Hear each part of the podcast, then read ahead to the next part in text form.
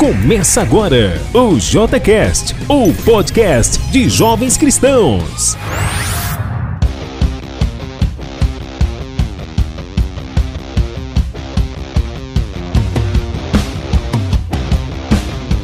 E é isso aí, pessoal. Estamos começando mais um JCast. Eu sou Vinícius Fagundes e, como sempre, eu falo que gosto de café, né? Semana passada eu falei que gosto de café, abóbora cabutiá. Eu vou colocar agora uma paçoca no meio. Oi, eu sou a Paula. E, bom, hoje eu vou falar que eu gosto de beber água. Da outra vez foi água de coco, mas hoje é água normal mesmo. E aí, gente, boa noite. Meu nome é Thaisa. Eu gosto de queijos e de cheiro de livro novo. Então, boa noite, gente. Meu nome é Anderson. Eu gosto muito de bolo. Sou apaixonado por bolo. Pode estar solado, queimado, do jeito que vier. Para mim tá bom. bolo de cuscuz é o melhor. Qualquer um. Teve o nome bolo. tá ok, tá ok. Muito bom. Pessoal, nós vamos começar com o nosso quadro Jesus Saves. E agora, no podcast de jovens cristãos, Jesus Save. E hoje, como todos sabemos aqui, Anderson Donizete, é isso aí mesmo, né? Donizete. Isso, isso. Show de bola, vou pedir aí para você se apresentar. Você tem 30 segundos para fazer uma breve apresentação de quem seria ou de quem é o Anderson Donizete. Vai lá, se vira nos 30. Bom, eu me chamo Anderson Donizete, o Vinícius já falou, eu tenho 40 anos e sou discípulo há 22 anos. Me batizei ainda muito jovem, com 18. Sou do interior da Bahia, mas moro em Salvador já há 22 anos também. Vim para cá estudar. E sou uma pessoa assim mais paciente, mais calmo, gosto de lugares mais tranquilos. E sou muito grato assim com tudo que Deus me proporcionou nesses 22 anos como cristão, porque foram muitas lutas, mas muitas bênçãos, inclusive. Excelente, por falar em lutas e bênçãos. Vamos ver aí é, um momento anterior a essas lutas e essas bênçãos. Como que era a sua vida antes de viver os ensinamentos de Cristo?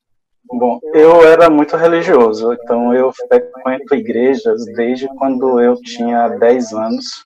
Eu ia muito com minha avó e eu aprendi a ser muito religioso, a seguir regras, a construir um relacionamento com Deus baseado no medo, no medo do castigo, medo das consequências que eu poderia sofrer na vida. Então, eu tive uma adolescência muito dentro de igreja, mas era uma vida muito de aparência, porque nessa fase que você é muito religioso, você acaba vivendo duas vidas, né? Uma vida em casa, onde você tenta mostrar quem você é por aparência, e uma outra vida que as pessoas não conhecem, que normalmente era uma farsa, né? Então eu sentia que eu era duas caras assim. Muito interessante. Acredito que esse é o problema hoje dos cristãos, entre aspas, né? Acredito que a grande maioria, infelizmente, leva uma vida cristã religiosa, com religiosidade, né, com máscaras. E esse é o grande desafio, né? Viver realmente a palavra. Muito obrigado por responder a primeira pergunta. A segunda pergunta seria: qual foi o seu maior desafio para se tornar um discípulo de Jesus? Bom, meu maior desafio foi me ver como um pecador, porque como eu era muito religioso e estava sempre na igreja, frequentava e, e costumava ler a Bíblia, então eu não conseguia me ver como alguém que estava longe de Deus.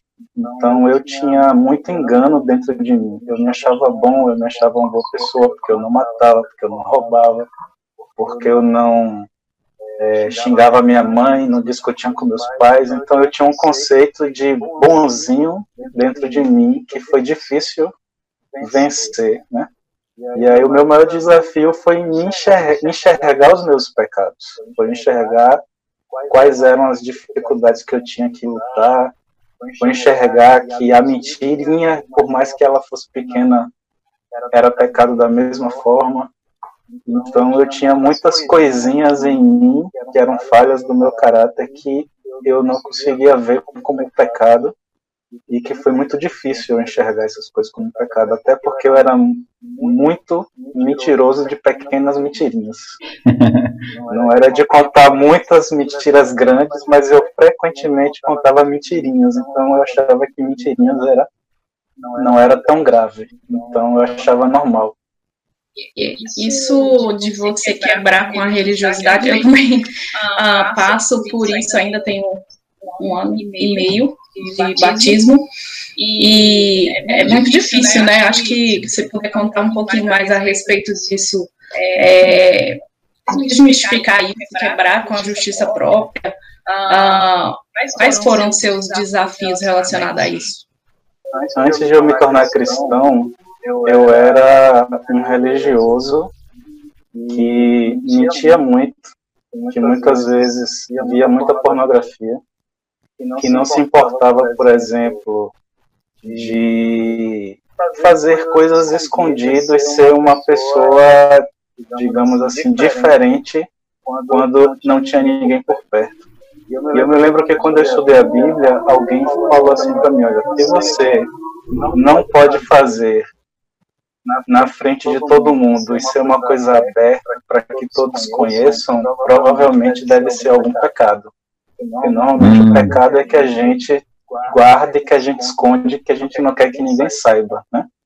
Então eu comecei a verificar o que é que eu poderia fazer que eu não precisava esconder de ninguém e o que é que eu fazia que eu tinha que esconder para ninguém saber. Então ter esse parâmetro me ajudou muito, porque toda vez que eu pensava em fazer algo que era escondido, que ninguém podia saber, eu pensava isso provavelmente é pecado. Então, quando a gente vive uma vida aberta, onde a gente não tem o que esconder, onde a gente não tem o que é, guardar, a gente acaba tendo mais paz, porque a gente não precisa ficar preocupado em, em ser dois, nem esconder nada, né? Então, eu acho que o que me ajudou muito foi ter isso como parâmetro.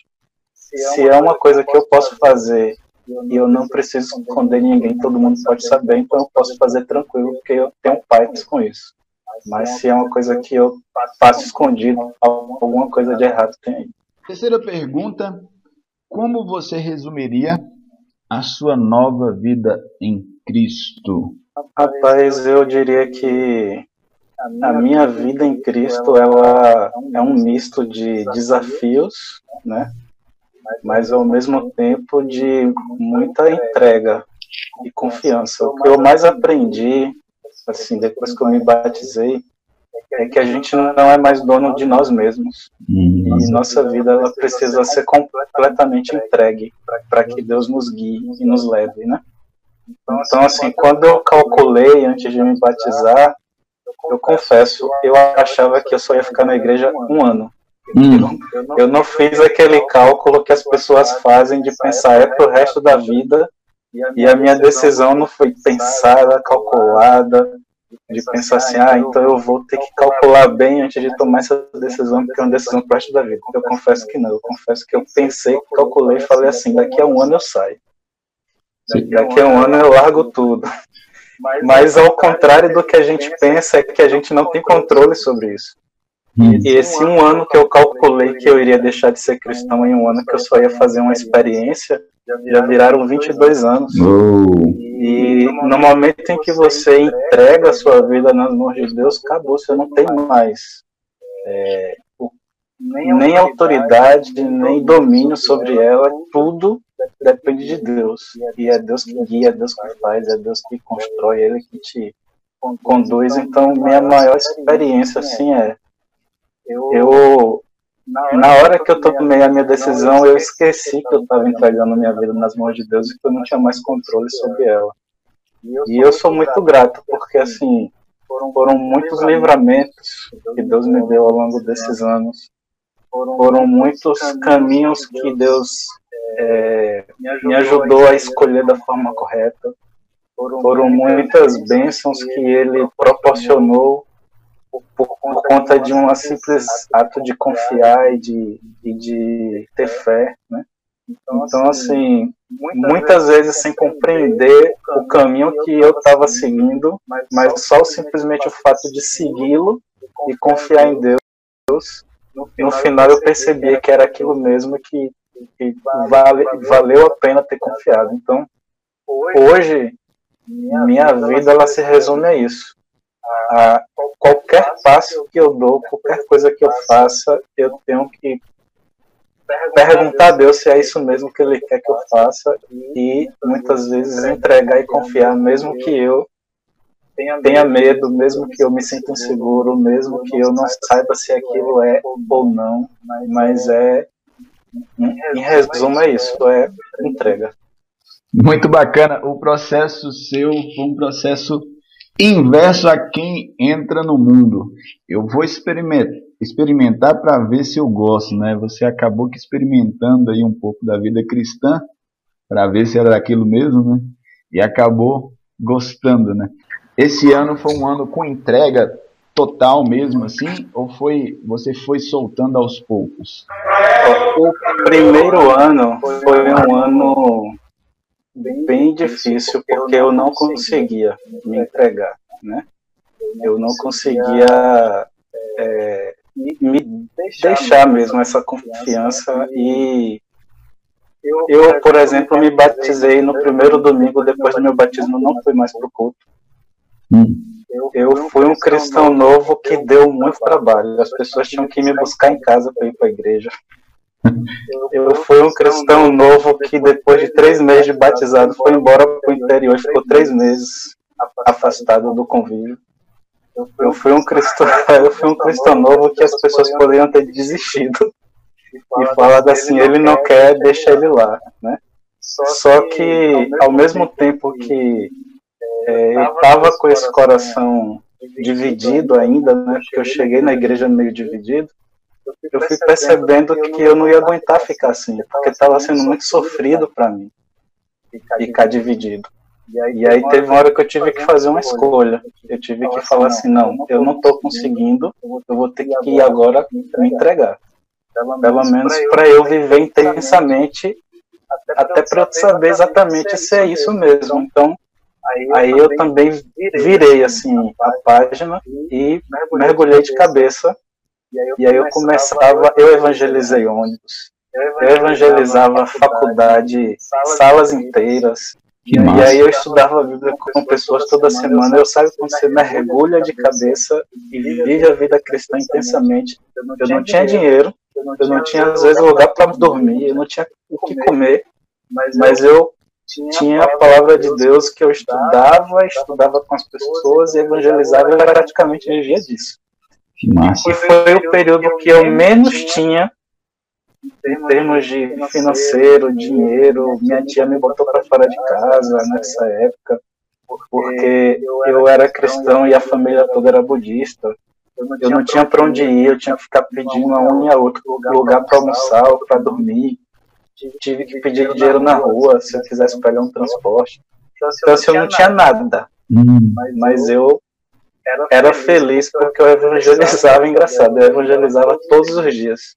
Caramba, e que legal. Eu, eu, eu coloquei em prática aquela escritura que diz que se você coloca o reino de Deus em primeiro lugar, todas as outras coisas lhe são acrescentadas. E como eu não tinha nada, eu só tinha um reino de Deus, então eu falei assim, já que eu não tenho nada, então eu vou colocar o reino em primeiro lugar, porque qualquer coisa que vier é lucro.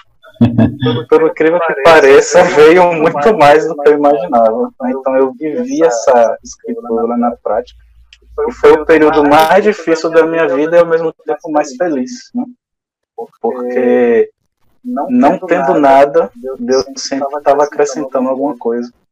E foi depois de viver isso, né, que a Bíblia fala que quando a gente obedece, a gente se torna de fato um cristão e conhece a verdade, e a verdade realmente liberta. Foi essa sensação que eu tive. No momento que eu comecei a praticar muito, eu fui entendendo muito e, e foi, digamos assim, é, a verdade ela foi se revelando para mim. E aí eu fiquei sem opção, né? É como se você chega uma hora que você fala assim, caramba, isso aqui é tão bom que, que não vale a pena mais, né? Tipo, aquela experiência que eu queria fazer, não tenho mais opção, porque eu vi o quanto que era bom. E aí, isso aí foi, agora são 22 anos. e eu não tenho mais opção, né? Tipo, agora não tenho mais outra vida, só tenho essa. Oh, uma salva de palmas para essa história fantástica, realmente. Muito obrigado.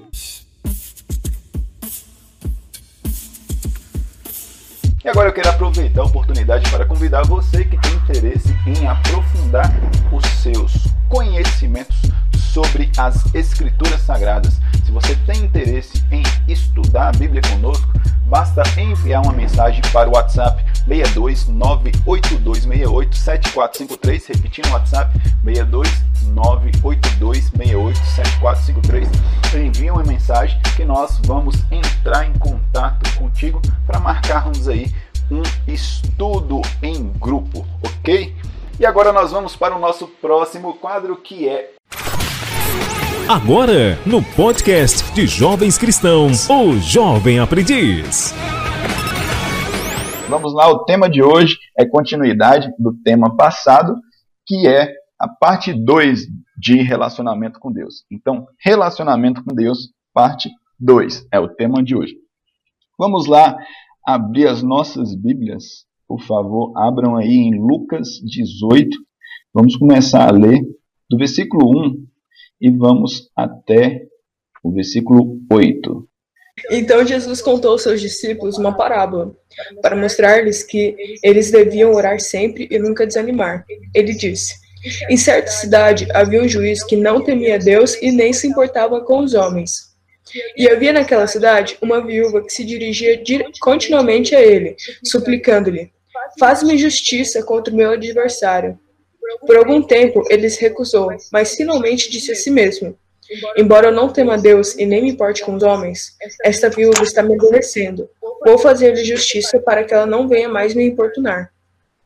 E o Senhor continuou: Ouçam que ouçam que diz o juiz injusto. Acaso Deus não fará justiça aos seus escolhidos, que clamam a ele dia e noite? Continuará fazendo-os esperar? Eu digo a vocês: ele lhes fará justiça e depressa. Contudo, quando o filho do homem vier, encontrará fé na terra? Beleza, pessoal. Vamos recapitular então a história aqui. É uma história de uma viúva, né? Que ela vai ali até o juiz injusto, certo? E ela clama e pede muito a ele, né? Por justiça.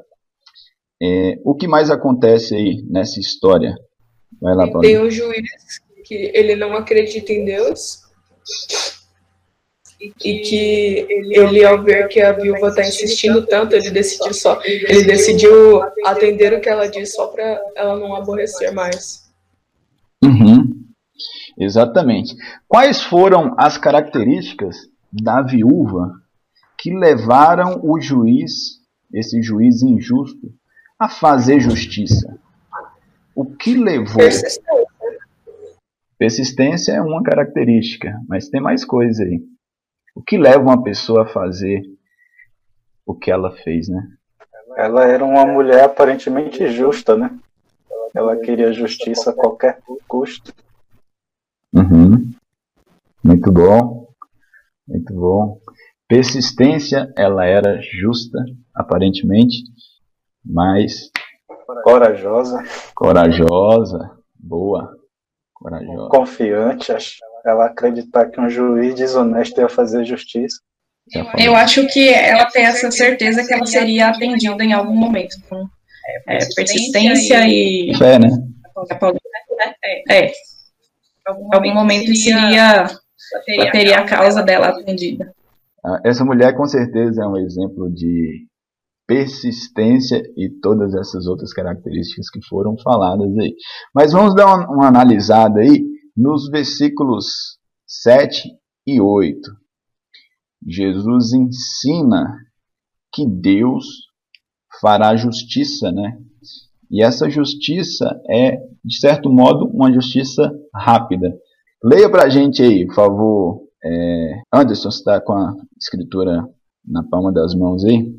Acaso Deus não fará justiça aos seus escolhidos, clamam a ele dia e noite? Continuará fazendo-os esperar? Eu lhes digo, ele lhes fará justiça e depressa. Contudo, quando o filho do homem vier, encontrará fé na terra? Uhum. É, até que ponto vocês acham que nós devemos perseverar em oração? Eu, eu vejo que até que ela possa ser atendida. Até que ela possa ser atendida. E se não for atendida? Aí a gente continua orando. Ou a gente vê que realmente. Continua persistindo. Ou a gente percebe realmente é que ele não é o plano de Deus para sua vida, mas. É, mas em algum momento você vai ter essa resposta, né? É, do sim ou do não. Então é aqui você tem essa resposta.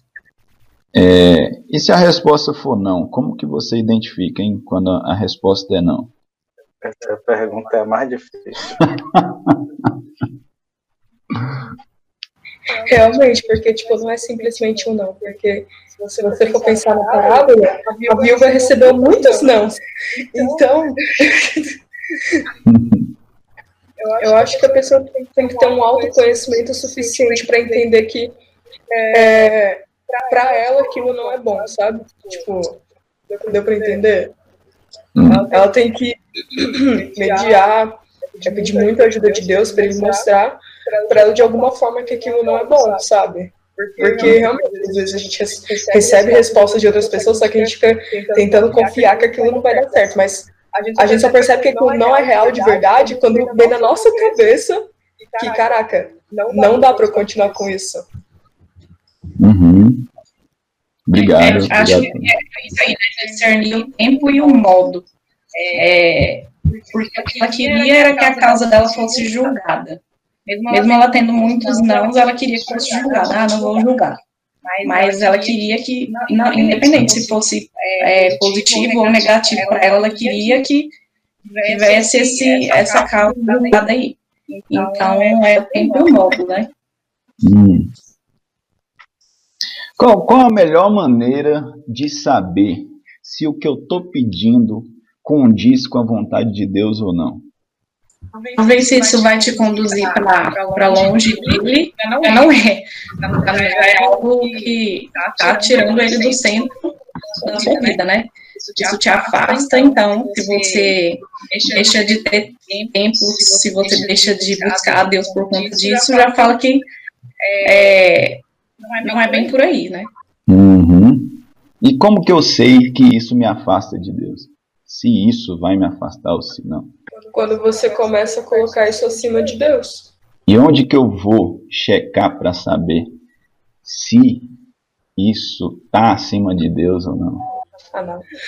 Se bate com a vontade de Deus ou não. Vinícius está apertando todo mundo agora. É, Esse aqui virando uma aula de filosofia quase. Eu acho que a gente volta mais na, na, na frase, na Bíblia. Hum, exatamente. É na Bíblia. Qual a maneira mais fácil de saber se o que eu estou pedindo condiz com a vontade de Deus ou não? Eu vou checar nas escrituras para saber esse para ler esse manual, estudar e ver qual que é a vontade dele. Ali está todo o ensinamento, né, que nós precisamos para pedirmos é, de maneira correta. Se o que eu estou pedindo condiz ou se o que eu estou pedindo bate com as escrituras, eu vou perseverar até o fim. Eu sei que é da vontade dele, né? Mas show de bola, pessoal. Então nós vamos para o nosso Próximo quadro, que vai ser o Internauta Raiz, com a nossa querida Paulinha. Vai lá, Paulinha, assuma seu posto. Agora, no podcast de Jovens Cristãos, o quadro O Internauta Raiz. Valeu, Vinícius. Então, Galera, para quem não conhece o Internauta Raiz, vamos dar uma explicação rapidinho, como a gente faz geralmente. Internauta Raiz é a pessoa que sabe usar a internet da melhor forma possível, fazendo ela uma aliada no seu dia a dia, transformando-a em uma forma produtiva e frutífera no seu na sua, na sua rotina. E bom, para hoje eu escolhi um podcast que não é nosso rival, Vinícius. Na verdade, não temos rival, rivais que é o Pílulas de Conhecimento, que é o podcast feito pela UFMG, que ele é bem interessante, pois eles são curtos e são produzidos para falar sobre ciência, história, cultura, astronomia, e são podcasts bem curtinhos, tem tem menos de 10 minutos geralmente e são assuntos legais de, discu de discussão, coisas que você pode citar em alguma conversa, eu achei bem legal, fala tem um sobre a história da animação, falando sobre asteroides, coisas de astronomia. Eu gosto, eu gosto dessas informações mais rápidas que, tipo, são coisas novas para você aprender diariamente, são coisas pequenas que você consegue ouvir enquanto está fazendo alguma coisa. Então, esse é o podcast de hoje que eu vim, que eu vim falar para vocês no nosso Internauta Raiz de hoje. Excelente! Muito obrigado, Paulinho. Uma salva de palmas para Paulinho. Valeu demais. Vamos lá para o nosso próximo quadro, que é o de Psicologia Cristã. E agora, no podcast de Jovens Cristãos, o quadro Psicologia Cristã. Com a nossa psicóloga Thaisa Ribeiro. Tá, nós temos o que hoje aí? Olá, boa noite. Meu nome é Thaisa, sou psicóloga, formada há cinco anos, e hoje nós vamos falar sobre a quarta onda da pandemia de SARS-CoV, né, a síndrome respiratória aguda de Covid, e o novo normal. Excelente, eu estou aqui com as perguntas.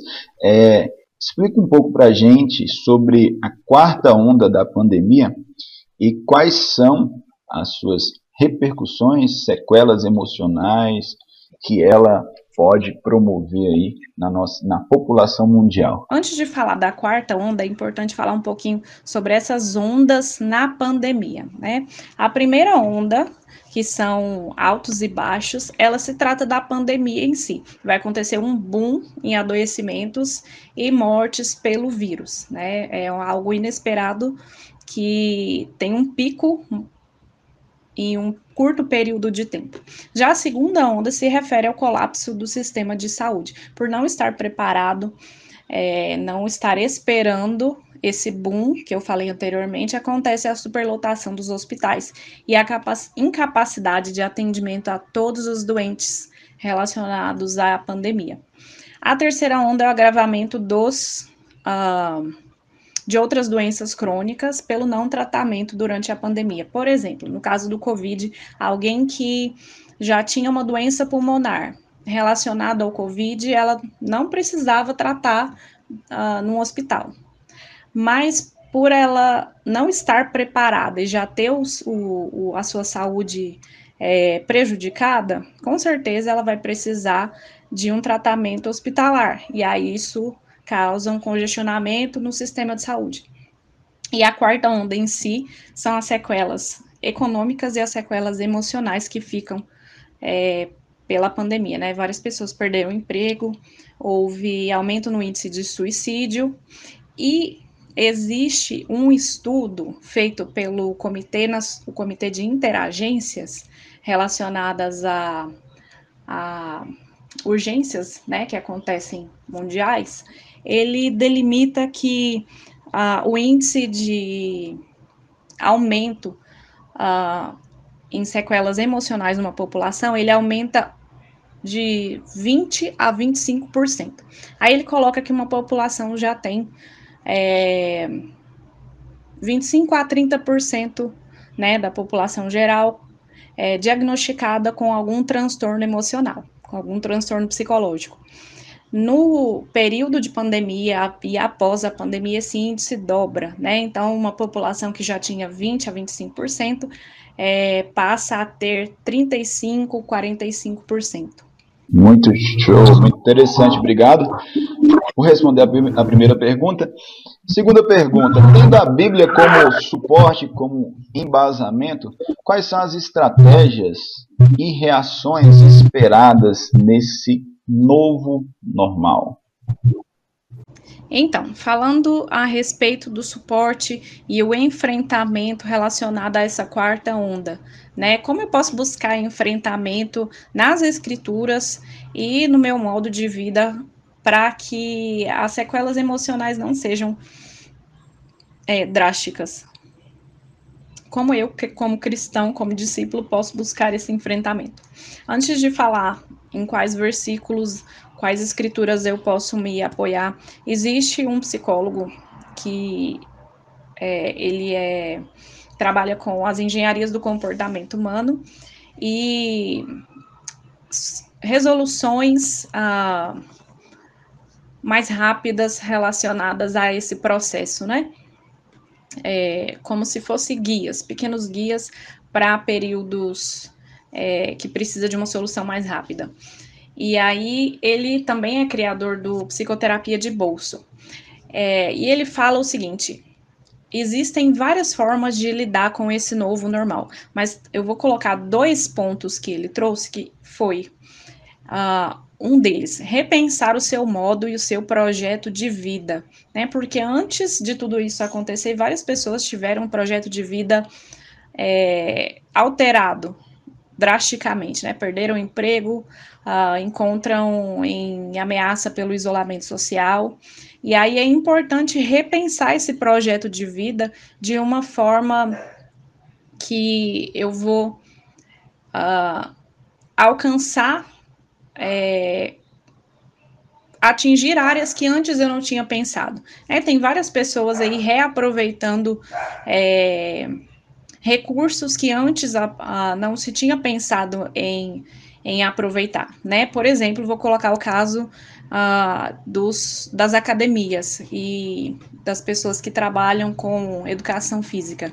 Tem várias pessoas é, fazendo aulas online, né? Porque a, as academias fecharam, é, não pode se utilizar é, outros ambientes para fazer atividade física. Então, é, a digitalização do negócio, essa opção de digitalizar, também foi um aproveitamento e uma forma de repensar o projeto de vida. Então, tem várias pessoas repensando projetos de vida, até mudando de área, né? Isso é uma forma de lidar com uh, as mudanças relacionadas à quarta onda. E também analisar, me conhecer e analisar os meus pontos de resistência emocional. É, em quais pontos eu me senti atingido relacionado a essa pandemia? Será que isso me causou ansiedade? E o que me causou ansiedade? O meu emprego me causou ansiedade, a morte de alguém me causou depressão, e aí eu vou poder conhecer um pouco mais os meus pontos de resistência né? De repente, não é todo mundo que vai ter uma sequela emocional. E aí eu posso aproveitar para reconhecer um pouco mais os meus pontos de resistência.